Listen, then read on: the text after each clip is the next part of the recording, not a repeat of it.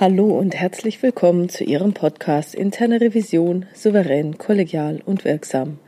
Mein Name ist Silvia Puhani und ich freue mich, dass Sie jetzt dabei sind. Gestern wurde ich angesprochen und mir wurde sinngemäß so etwas gesagt wie Hallo Frau Puhani, Mensch, als ich Ihren Artikel gelesen habe, da war ich so dankbar, als ich gemerkt habe, ich bin ja nicht alleine, es geht nicht nur mir so, und dann waren auch ihre Erklärungen so einleuchtend und mir wurde auf einmal klar, dass es nicht an mir liegt. Das war für mich eine ungeheure Entlastung. Vielen Dank für diesen Artikel. Ich wusste erst gar nicht, welcher Artikel es jetzt war und wir haben uns dann ein bisschen unterhalten und ich habe herausgefunden, dass es sich um den Artikel zum Thema Widerstand gehandelt hatte. Der basiert ja auf den Erkenntnissen der Neurowissenschaften und die habe ich dann ein bisschen so in den Revisionskontext übertragen.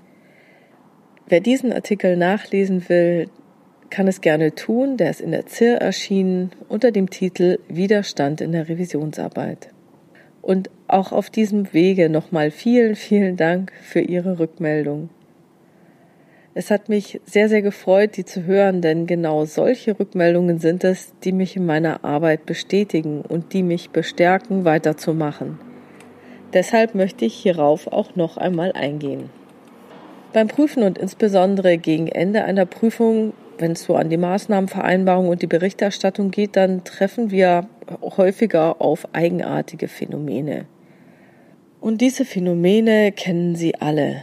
Jemand wird laut, jemand akzeptiert ihre Feststellungen nicht, es wird diskutiert, sie kriegen mehr Gegenwind, als sie gedacht haben. Und diese Phänomene haben etwas mit der Organisationskultur zu tun, in der sie sich bewegen. Und der Tatsache, dass wir alle Menschen sind. Dass wir selber als Prüfer Menschen sind und dass unsere Revisionspartner eben auch Menschen sind. Ja, natürlich, sagt die Betriebswirtschaftslehre, man soll sich so rational verhalten. Und jetzt bitte ich Sie, machen Sie doch mal ein Gedankenexperiment. Stellen Sie sich vor, Sie würden Commander Data vom Raumschiff Enterprise prüfen. Abgesehen davon, dass er natürlich unsere Feststellungen sowieso selbst schon alle getroffen hätte und die Maßnahmen selbst schon abgeleitet und umgesetzt hätte. Einmal angenommen, Sie würden Commander Data prüfen, und zwar bevor er seinen Emotionschip angeschaltet und getestet hat. Dann würde Commander Data bestimmt super rational reagieren. Wir hätten wahrscheinlich mit ihm nur genau dann Stress, wenn unsere Argumentation unlogisch wäre. Alles andere wäre bestimmt ein Kinderspiel. Interessant wäre natürlich, wie er jetzt bei einem Zielkonflikt entscheiden würde. Also zwei Dinge, die sich eigentlich gegenseitig ausschließen und er trotzdem eine Entscheidung treffen müsste. Aber sonst?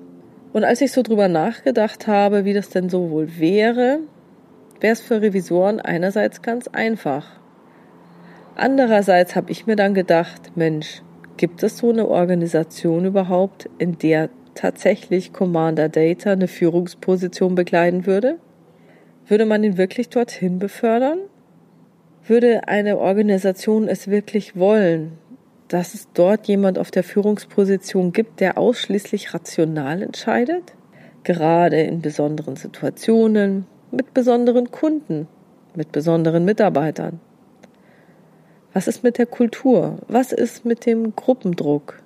Was ist mit der Hierarchiegläubigkeit? Es gibt in irgendeiner Episode ein ganz nettes Zitat von ihm, da sagt er, I formally refuse to undergo your procedure.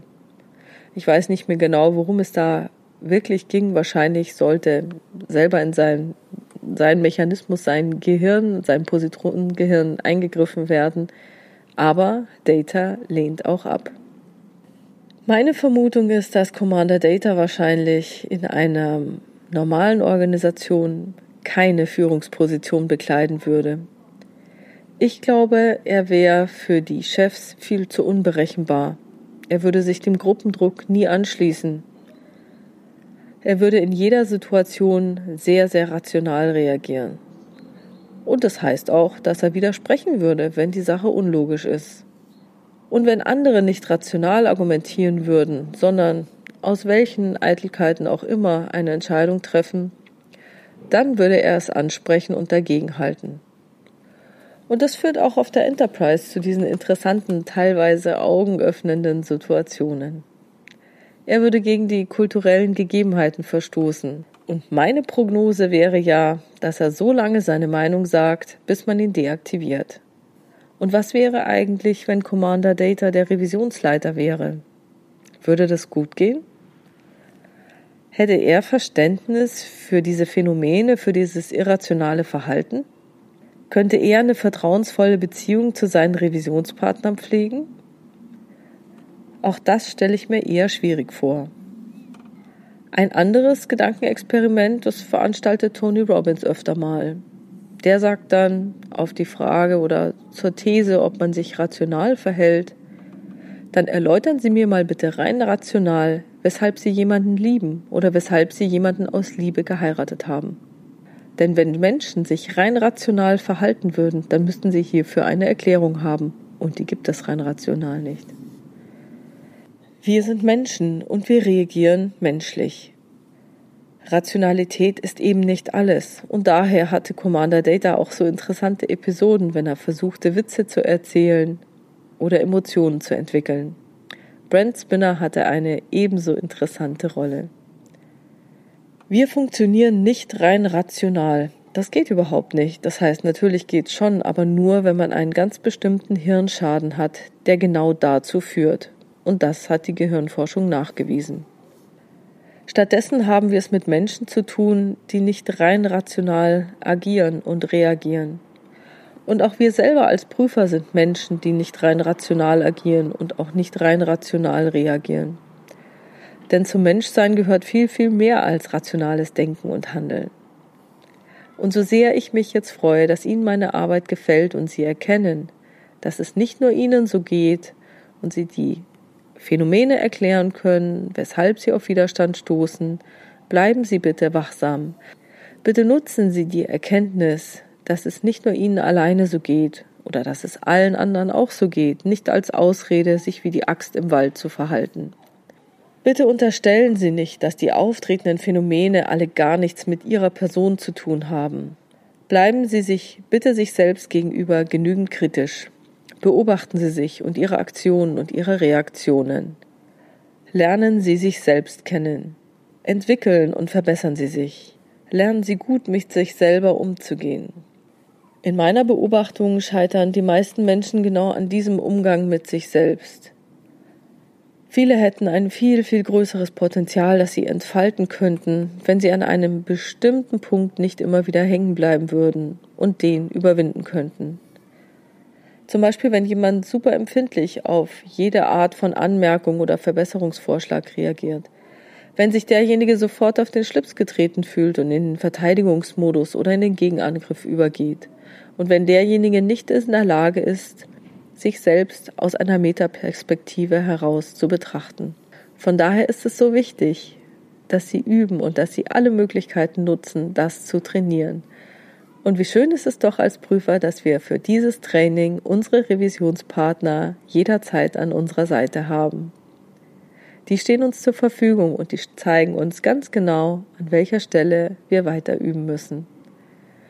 Und so können Sie dann auch die Wahrscheinlichkeit für positive Ergebnisse erhöhen, wenn Sie mit anderen Menschen interagieren. Dafür müssen Sie ein bisschen experimentieren, unterschiedliche Dinge ausprobieren und Ihre Vorgehensweise jeweils reflektieren.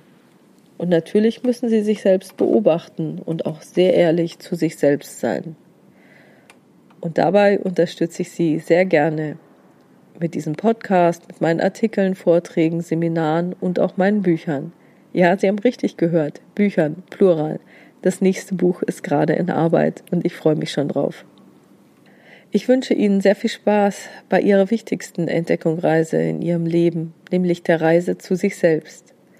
Vielen Dank, dass Sie mir heute zugehört haben. Wenn Sie eine Fragestellung haben, die Sie in diesem Podcast gerne beantwortet hätten, dann können Sie mir gerne schreiben an info@pohani.com oder Sie nutzen eines der beiden Kontaktformulare auf meiner Webpage www.puhani.com. Dort gibt es eine anonyme und eine offene Variante. Und die interessanten Fragen greife ich dann gerne in weiteren Podcasts auf.